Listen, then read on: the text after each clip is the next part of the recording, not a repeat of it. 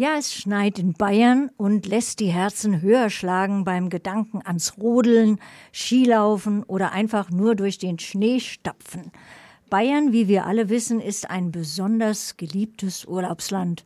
Das ist ein Verdienst der wunderschönen Natur. Ein Geschenk. Wie lange noch? Kollege Thomas Reichert konnte den Geschäftsführer des CIPRA Deutschland Dachverband gewinnen, zu uns ins Studio zu kommen. Die internationale Alpenschutzkommission Zibra wurde 1952 gegründet und ist eine nichtstaatliche Dachorganisation mit über 100 Organisationen im gesamten Alpenraum. Sie setzt sich für den Schutz und die nachhaltige Entwicklung der Alpen ein. Uwe Roth studierte Geographie an der Universität Augsburg sowie Humangeographie an der Universität Bayreuth. In seiner Funktion als Geschäftsführer des CIPRA Deutschland Dachverbands fungiert er sozusagen als Anwalt für einen lebenswerten Alpenraum. Ziel von CIPRA Deutschland ist es, einen Beitrag zu einer lebenswerten Zukunft in den deutschen Alpen zu leisten. Im nachfolgenden Gespräch werden Skikanonen im Winter in Zeiten der Energiekrise angesprochen, sowie der Ausbau der Kampenwand-Seilbahn. In diesem Zusammenhang geht es um die Klage des Bund Naturschutz Rosenheim gegen den Ausbau der Kampenwand. Die Kampenwand ist ein 1669 Meter über dem Meeresspiegel hoher Berggipfel in den Chiemgauer Alpen. Die Kampenwand-Seilbahn wurde 1957 erbaut und ist eine Kleinkabinen-Zwei-Seil-Umlaufbahn. Sicherlich werden nun einige Fragen geklärt, denn ich begrüße herzlich im Studio den Geschäftsführer des CIPRA Deutschland Dachverbands, Herrn Uwe Roth und Kollege Thomas Reichhardt. Ja, guten Abend, Christina. Guten Abend, Herr Roth. Hallo. Ja, Herr Roth, Hand aufs Herz, waren es dieses Jahr schon beim Skifahren oder gehen Sie lieber Touren im Winter? Ich gehe tatsächlich lieber Touren, wobei da ja das Skifahren auch dazu gehört. Ähm, und ja, ich war schon. Ähm, der Schnee war einfach zu einladend. Ja, nach zwei Jahren haben sich viele Menschen wahrscheinlich auch wieder auf einen einladenden, normalen Skiwinter gefreut. Es kam bekanntlich anders. Der Krieg in der Ukraine hat die Energie stark verteuert. Die Bürger und Bürgerinnen werden zum Energiesparen aufgerufen. Gleichzeitig laufen die Schneekanonen auf Vollgas und verbrauchen dabei immense Mengen an Strom und gleichzeitig auch Wasser. Ähm, kann man den Bürgern und Bürgerinnen das eigentlich ernsthaft vermitteln, Energie zu sparen, wenn gleichzeitig dort die Energie so verbraten wird? Ja, das ist eine sehr gute Frage und es ist natürlich auch ähm, eine Frage der Prioritätensetzung. Ähm, was man aber natürlich auch äh, sagen muss, ist, dass die äh, Seilbahnbetreiber da große Investitionen getätigt haben, die jetzt sich amortisieren müssen. Das heißt, die müssen jetzt auf Teufel komm raus eine, eine, eine gute Saison hinlegen, vor allem nach den ausgefallenen jetzt, ähm, um ähm, ja, um die Kredite abbezahlen zu können, mit denen diese großen Beschneiungsanlagen und das drumherum alles mal gekauft wurden. Der Bund Naturschutz fordert ja dieses Jahr auf die Beschneiung zu verzichten. Ähm, stimmt die ZIPRA dazu oder wie ist da Ihre Position? Also da haben wir jetzt keine einheitliche äh, Position dazu. Äh, man muss dazu sagen, wir sind ein Dachverband. Wir haben insgesamt zwölf Mitglieder, das heißt äh, aus, aus ganz vielen verschiedenen Bereichen. Da ist oft äh, unterschiedliche Meinungen kommen da zusammen. Und ähm, grundsätzlich zum Thema Beschneiung haben wir jetzt keine Position wie der Bund Naturschutz, aber wir sehen es natürlich äh, sehr kritisch, dass äh, gerade jetzt in Zeiten, wo alle zum Energiesparen aufgerufen werden und aufgefordert werden, diese Dinge da unhinterfragt einfach weitergeführt werden. Ähm, ja. Ja, genau. Die Betreiber argumentieren ja auch ganz gern, dass den Kunden eine Art verlässliches Produkt ähm, angeboten werden muss, damit die ihre Skiurlaube entsprechend planen können. Ein Argument ist außerdem, ansonsten würden die Kunden und Kundinnen nach Österreich oder nach Südtirol weiterfahren und dadurch ja noch viel mehr Energie verbrauchen, weil sie längere Anreise haben. Was ist da dran an diesem Argument? Ja, ähm, das Argument hört man häufig, das ist richtig. Und natürlich zur Wahrheit gehört auch, dass der größte Teil des CO2-Fußabdrucks beim Skitourismus in der Anreise stattfindet. Ähm, also da reden wir von über 75 Prozent, die da ähm, eben bei der Anreise anfallen. Was man aber auch sagen muss, ist, wovon reden wir denn? Ähm, wir schauen uns auf der einen Seite die bayerischen Skigebiete an. Das sind ja die viel zitierten Familienskigebiete, äh, die eben vor allem für die äh, Metropolen nördlich der Bayerischen Alpen, also München, Augsburg und so weiter, ein Ziel sind und eben ein tagestouristisches Ziel sind. Und mit was vergleichen wir sie? Wir vergleichen es mit, ähm, mit österreichischen Skigebieten, die einfach ungleich größer sind, ungleich höher liegen, dadurch eine größere äh, Schneesicherheit auch haben und eben das Ziel von, ähm, nicht das Ziel von Tagestourismus aus München oder Augsburg sind. Natürlich gibt es das auch, ähm, dass Menschen aus, aus, aus den Städten dann auch nur mal für einen Tag hinfahren, aber ich glaube nicht, dass eine, eine Familie, die vielleicht sonst ans Sudelfeld gefahren wäre, die ein, zwei Stunden längere Anreise in, in Kauf nimmt, nur um ähm, ja, beschneite Pisten vorzufinden. Also wer, sind diese Skigebiete gar nicht in Konkurrenz zu den großen Namen aus Österreich oder Südtirol oder Schweiz? Ich würde es eben nicht so sehen. Mhm. Und ähm, wenn jetzt, wenn jetzt es so wäre, dass die Familie sagt, okay, komm, wir fahren jetzt nach Österreich in Skiurlaub für sieben Tage und dafür nicht mehr sieben einzelne Tage ins bayerische Skigebiet fährt, dann würde sich das auch relativieren. Das ist natürlich, ähm, also mit dem CO2-Fußabdruck. Und ähm, ja, das ist natürlich nicht, wo wir hinwollen. Ich will damit nur sagen, dieses Argument, die würden dann alle nach Österreich fahren und das wäre alles viel schlimmer und viel schlechter, weil es weiter ist. Ähm, ja, ich würde es als Milchmädchenrechnung bezeichnen. Jetzt liegen die meisten dieser Skigebiete, dieser angesprochenen Gebiete ja relativ niedrig. Der Klimawandel schlägt mittlerweile auch schon voll zu. Ja, werden wir in diesen Gebieten in Zukunft überhaupt noch großartig Schnee haben. Und dann stellt sich die Frage, wie macht man dort weiter? Gibt man das tatsächlich auf oder versucht man noch mehr zu beschneien, noch mehr zu beschneien? Das ist natürlich eine schwierige Frage.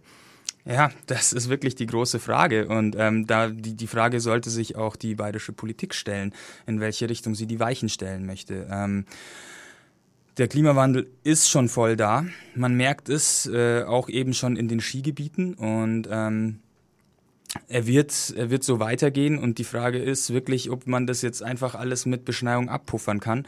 Ähm, die Frage stellt sich eigentlich nicht, weil man es irgendwann nicht mehr können wird. Die Frage ist nur, wann ist dieser Zeitpunkt erreicht? Ist der schon vielleicht sogar schon in fünf Jahren? Die Klimakrise ist jetzt viel schneller vorangeschritten, als wir es vor zehn Jahren, ähm, als viele das noch gehofft hatten.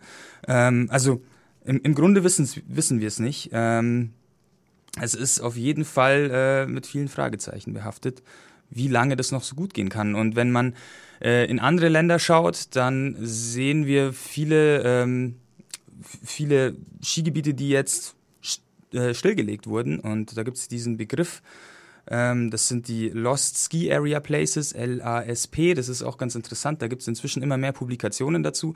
Und das ist eigentlich nur eine Frage der Zeit, bis wir solche Lost Places, in denen früher Ski gefahren wurde, äh, auch im bayerischen Alpenraum haben. Ja, Sie haben es gerade schon angesprochen, die Politik. Was vielleicht nicht jeder unserer Hörerinnen und Hörern weiß, Schneekanonen und Speicherteiche werden auch mit öffentlichen Geldern gefördert. Durch die sogenannte Seilbahnförderrichtlinie können die Betreiberfirmen bis zu 35 Prozent der Kosten vom Staat bekommen. Und seit 2009 sind da schon über 90 Millionen Euro an Fördergeldern zusammengekommen. Jetzt hat das Ministerium von Hubert Aiwanger eine Studie in Auftrag gegeben zu einer Evalu Evaluation der Wirksamkeit dieser Mittel.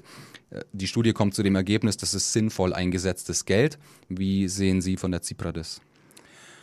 Ja, ähm, diese Studie ist eine rein auf wirtschaftliche Faktoren angelegte Studie. Und wenn ich Geld investiere in ein wirtschaftliches Unternehmen, dann wird am Ende dieses wirtschaftlich, also dann ist es nicht verwunderlich, wenn am Ende da auch mehr Gewinn gemacht wird dadurch. Ähm, also insofern ist, ist dieses, dieser Schluss der Studie für mich jetzt keine Verwunderung, vor allem wenn man sich auch anschaut, wie diese Studie gemacht wurde. Also als Erhebung wurden die, ähm, die Seilbahnen befragt, die diese Förderung bisher in Anspruch genommen haben. Hat, war denn die Förderung gut? Hat sie euch geholfen? Und ähm, ja, ich glaube, es ist selbsterklärend, was dann bei dieser Studie am Ende rauskommt. Ähm, genau, und daneben wurden auch noch die beteiligten Behörden mitbefragt. Also es waren nicht nur die, aber es war schon ein, ein sehr einseitiges Studiendesign und ähm, auch die Fragestellung war tatsächlich nur auf diese wirtschaftlichen Faktoren ausgerichtet. Nichtsdestotrotz sind bei den Empfehlungen dann doch auch ähm, Dinge drin gewesen, die äh, eigentlich auch wir gern in einer Reform der Seilbahnförderung gesehen hätten. und ähm, aber die dann keine Beachtung fanden. Und in der Würdigung von Herrn Aiwanger dieser Studie, in der er sie sehr gelobt hat und auch seine Seilbahnförderung sehr gelobt hat, entsprechend haben diese Dinge dann keinen Platz gefunden. Dann bleiben wir doch vielleicht gleich bei Ihren Vorschlägen, wie man dieses Förderprogramm reformieren könnte. Was wären da aus Ihrer Sicht sinnvolle Reformvorschläge? Also wir haben dazu Forderungen aufgestellt. Ähm, mit wir meine ich ähm, die ZIPRA und einige ähm, der Organisationen, die bei uns äh, Mitglied sind. Unter anderem eben auch der Bund Naturschutz, aber daneben auch noch der DAV, die Naturfreunde, Landesbund für Vogelschutz, Verein zum Schutz der Bergwelt, Mountain Wilderness um, und die Gesellschaft für ökologische Forschung. Also wir sind auch hier eigentlich ähm, ja, eine größere Gruppe eben. Und ähm, ja, man muss sagen, bisher ist es so, dass in dieser Seilbahnförderung, mit der eben Modernisierungsvorhaben in Skigebieten ähm, gefördert werden sollen, gibt es im Grunde keine richtigen Kriterien. Also es, man kann diese Förderung beantragen und kriegt sie. Also es ist quasi mit der Gießkanne über den bayerischen Alpenraum Geld für Seilbahnen ausgegossen. Und ähm, wir sagen, das kann eigentlich nicht sein, wenn der Staat schon Geld für Seilbahnen in die Hand nimmt, dann sollte das zumindest für vorbildliche Projekte beziehungsweise an, an, an Kriterien geknüpft sein, die äh, ökologische und soziale Mindeststandards erfüllen. Und da komme ich jetzt wieder zu dieser Evaluation und eben nicht nur den ökonomischen Wert einer Seilbahn im Blick haben, sondern eben auch die anderen Themen, die da wichtig sind. Jetzt haben Sie ja auch genau diese Forderungen in eine Petition an den Landtag eingebracht. Die wurde vorgestern im Wirtschaftsausschuss behandelt. Was kam denn dabei raus? Ja, ähm, wir hatten die Petition Ende September eingereicht und hatten eigentlich jetzt schon gedacht, dass sie gar nicht mehr behandelt wird. Die Seilbahnförderrichtlinie wird zum 1.1. fortgeschrieben. Da gibt es die neue. Und ähm, ja, da wir jetzt ewig nichts gehört hatten, haben wir tatsächlich damit gerechnet, dass wir erst im nächsten Jahr drankommen mit der Behandlung. Was natürlich absurd gewesen wäre, weil dann die Seilbahnförderrichtlinie schon fortgeschrieben wäre. Ähm, jetzt gab es doch eine Sonderaussitzung, äh, eine Sondersitzung des Ausschusses, des Wirtschaftsausschusses. Und ähm, die ähm, hat ergeben, dass man sich gegen unsere Forderungen gestellt hat. Also war nicht verwunderlich, die Mehrheitsverhältnisse im Landtag sind bekannt und ähm, die Grünen und die SPD haben unsere Forderungen unterstützt und ähm, die CSU, Freien Wähler, aber auch FDP und AfD waren sehr dagegen. Es war eine eigentlich war es eine unsägliche Debatte, weil ähm, ja, Dinge durcheinander geschmissen wurden, auch, auch Angriffe stattgefunden haben, die ich unter der Gürtellinie fand. Ähm, aber alles in allem war das Ergebnis tatsächlich, dass äh, unsere Petition abgelehnt wurde. Ähm, genau. Ja, dann kommen wir zum Schluss vielleicht noch auf dieses regionale Beispiel. Die Nat Bund Naturschutzkreisgruppe Rosenheim klagt aktuell gegen den Neubau der Kampenwandbahn. Die soll erneuert werden. Über 60 Jahre haben wir in der Anmoderation gehört. Und ein Argument ist hier immer, Sicherheit und Barrierefreiheit für Menschen mit Einschränkungen oder Kinder. Steht hier der Naturschutz, Umweltschutz den, diesen, ja, diesem Zugang irgendwo im Wege? Dieses, äh, dieses Thema, das kommt oft als Argument, ähm, die, die Barrierefreiheit und ähm, die, also Inklusion Inklusion als äh, äh, Argument für die Modernisierung von Seilbahnen. Ich selber finde das, also grundsätzlich bin ich natürlich auch dafür, dass ähm, Barrierefreiheit für alle äh, öffentlichen Verkehrsmittel und auch alle öffentlichen Räume angestrebt werden sollte. Ähm, nichtsdestotrotz ist die Frage, ähm, wenn wir schon von Inklusion reden und ähm, sozialer Teilhabe, dann stellt sich mir die Frage, ähm, was, was macht man denn, wenn man nicht das Geld hat, sich eine Seilbahn leisten zu können? Also es wird hier quasi nur auf körperlich Beeinträchtigte, aber auf ökonomisch beeinträchtigte Menschen wird hier gar nicht geschaut. Und ähm, die fallen dann durchs Raster und interessieren nicht. Also ich finde, das ist so eine ja halb, halb nur eine halbe Debatte, die dann da geführt wird. Ja, wunderbar. Dann würde ich nur noch einen kurzen Wunschzettel von Ihnen abfragen. Jetzt zu Weihnachten, was wünschen Sie sich im Hinblick auf ähm, Seilbahnen und ja, dieses Thema? Ich wünsche mir ähm, ja mehr Ehrlichkeit auch bei den Argumentationen und ähm, dass wir auch über den Tellerrand hinausschauen, weil die bayerischen Täler und Tourismusregionen sind nicht nur Seilbahnen, sondern da gibt es noch viel mehr und wir müssen anfangen, uns zu diversifizieren und flexibler zu sein, auch im Denken, auch wir als Touristen. Vielen Dank.